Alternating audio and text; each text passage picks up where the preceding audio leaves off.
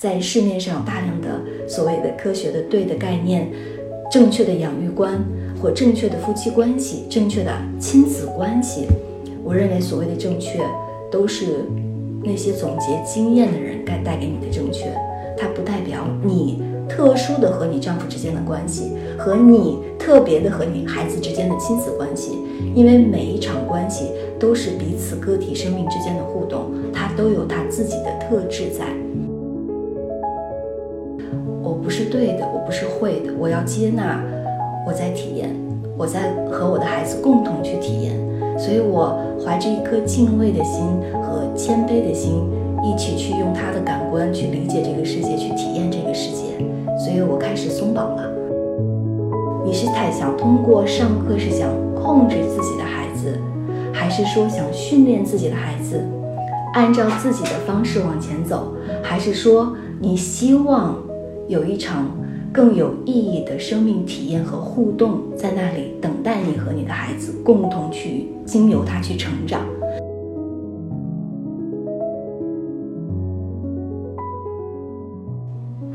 Hello，大家好，欢迎收听我们第一期的《天使在我家》，我是地理。Hello，大家好，欢迎大家，我是知月。嗯，很开心跟迪丽有这样的一次互相碰撞的机会。对对对，呃，我们做这个天使在我家，大家通过这个名字就可以感觉到这是一个非常温馨的一个节目。那么我刚开始呢，跟知月其实之前是有一过一次碰撞的。我们之前一起录过一点不同，在这里我们讲了很多关于教育方面的问题。那么在我初为人母的这一年不到一年的过程中，其实我遇到了非常非常多的。问题，还有，其实我是一个非常喜欢看书的人，我会去搜集市场上所有的，呃，如何成为一个好妈妈的这一系列的课程或者是书本。但是我从上面，我发现我阅读的一个过程当中，就感觉自己越来越不行，我不知道该怎么去做教育了。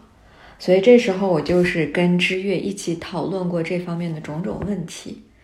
嗯，当然，她也是三岁，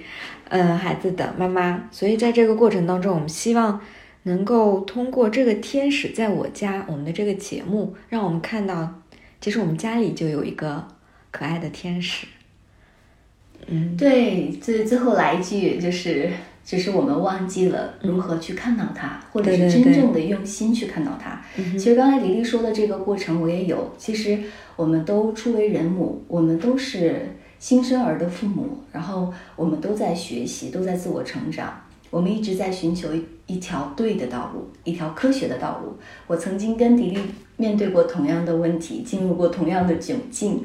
但这样的境况不是说我们没有成长。其实，在这个过程中，我们还是不断的在发现自我的。如若不然的话，我们也不会遇到这个平台，然后呢，会在一起想要去创造一个不同的关于养育的声音。嗯，所以我们今天在这里的话，最重要的就是在在想的是，我们在过去的书本里所习得的东西，我们在过去所谓的科学的养育的方面所习得的教导，是在真正的松绑我们，还是在束缚我们？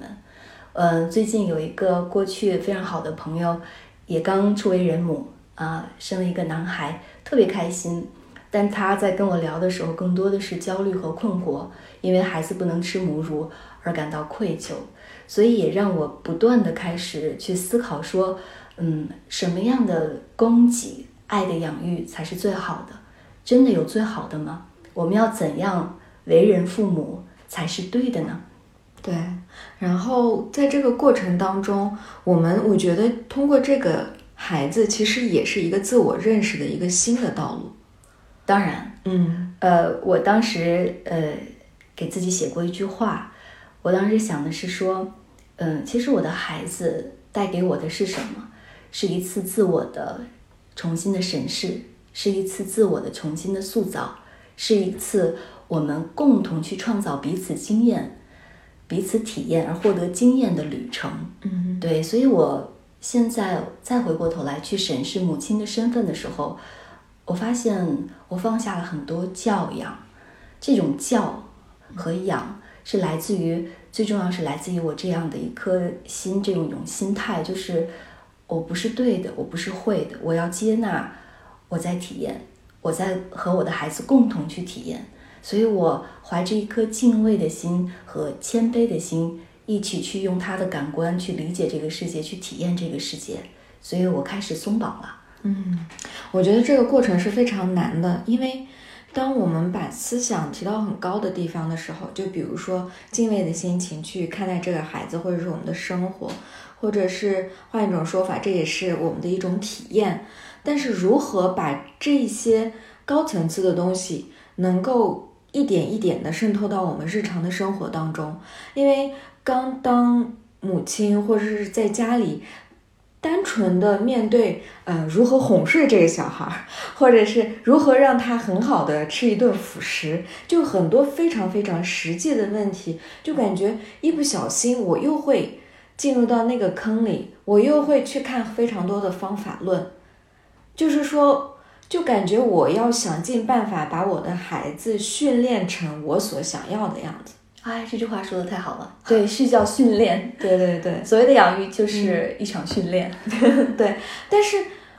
我内心的深刻，我又非常认可他也是一个独立的个体，我是应该尊重他，而并不是训练他。但是。当我再去面对他的时候，面对非常实际的问题的时候，我又会不由自主的去着急。我想很快的看到效果，所以就在这个时候，我特别希望就是可以跟你一起做这一期节目，帮助我们大家能够慢下来，自我松绑，自我松绑。对，就像我们之前讨论过的，对于小孩，对于我们身边的人，还有包括对于我们自己，我们都需要。慢，因为慢才是快。对，嗯，而并不是说我学会了很多种方法了之后，我马上就可以解决我孩子遇到的很多的问题。对，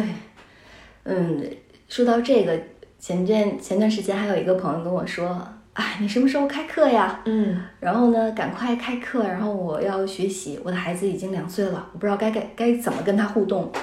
哎，这个说到上课啊，就是我们当父母的，尤其是我们作为一种教育的在十年的从业者，然后呢，现在也是教育的探索者，我们真的上了很多的课。我包括我也读了很多的书，包括我现在的刚才提到的这个想要上课的这个同修，也是说我要上上课，通过学习来实现养育。嗯嗯，这样的方法对吗？我觉得这样的方法当然没有问题。最重要就是你背后的这个意识的觉知状态是什么？当我们往后退一步，你是太想通过上课是想控制自己的孩子，还是说想训练自己的孩子，按照自己的方式往前走，还是说你希望有一场更有意义的生命体验和互动在那里等待你和你的孩子共同去经由他去成长？这个是特别重要的。所以，我们上课。概念、科学养育都没有问题。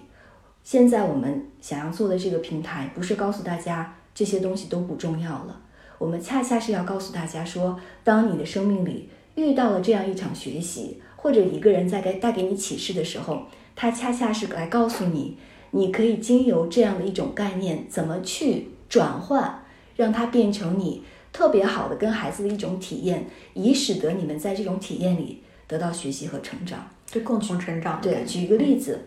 在过往的所有的养育书籍中，我们都提到了父亲身份的重要性。一个父亲在孩子的世界里以及在家庭中扮演的角色，他是否在，以及他如何在这种状态，对于我们来说，是不是家庭很重要？是的，这没有问题。我在读到大量的养育书籍里边，都谈到了父亲该怎样跟孩子互动。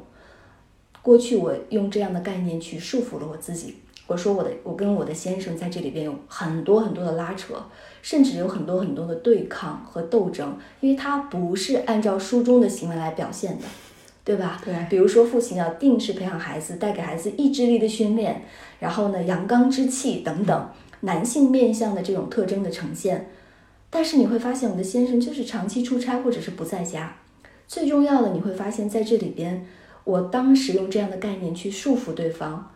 不是去理解我们的关系，而去束缚对方，希望他按照我的方式来养育我的孩子，希望以一种科学的、对的方式、正确的、可控的方式，对，非常好，这方式去跟我们的孩子互动，去产生优质的教育、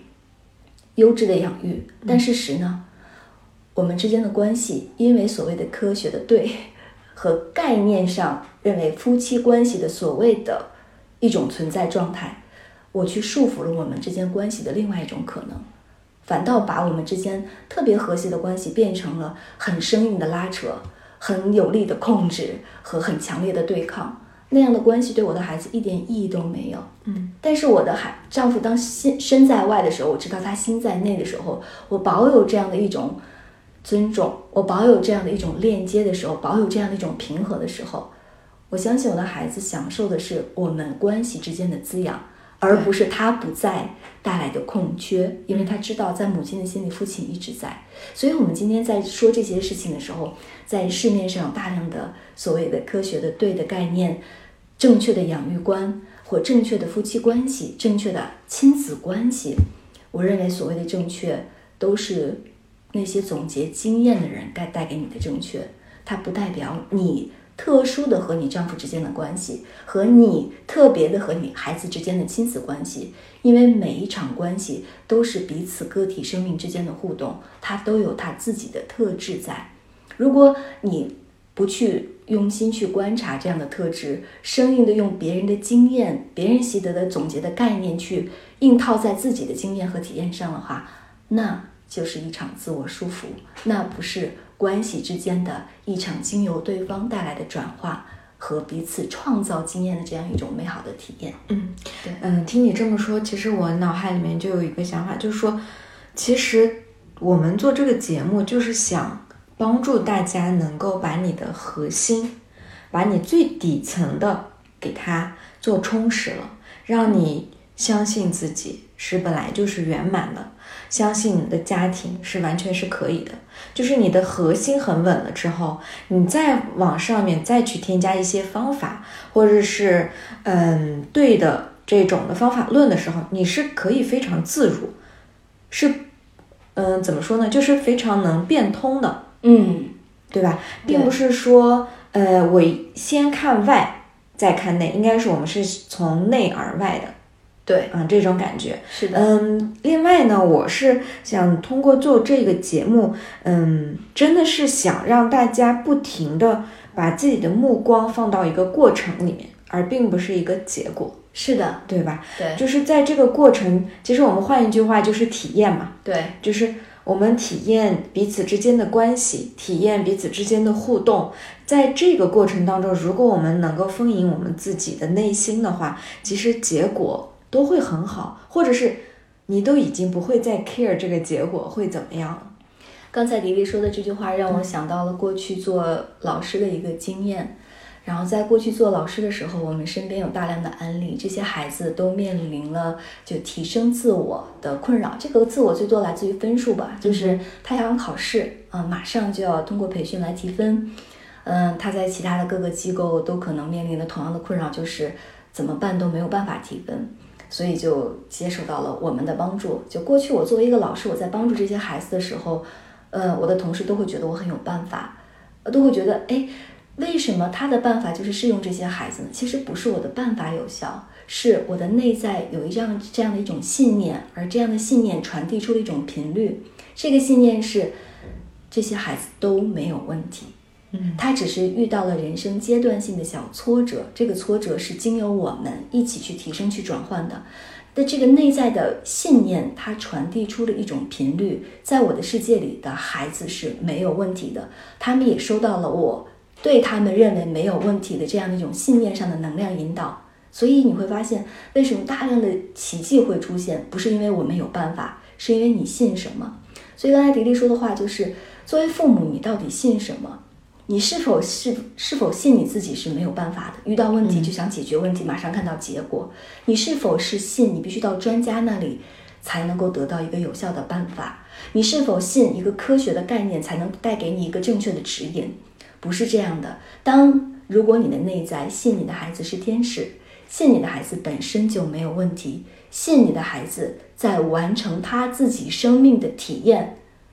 如果你这样相信的时候，你本自具足，本来就是有智慧的，有办法的。所以办法其实一直都在那里。其实我过去有一个大，一直有一个执念，就是要创造一所父母大学，然后呢，让大让那些不觉知的父母，然后不学习的父母，初为人这个新生儿的父母，我觉得他们就应该去学习，不学习怎么能教好自己的孩子呢？我过去的这个执念整整影响了我两年。嗯，当然，当我在蜕变的时候，我会发现，原来其实过去给我带来的这么多认为正确的东西，反倒在束缚我。我完全放下这些，只是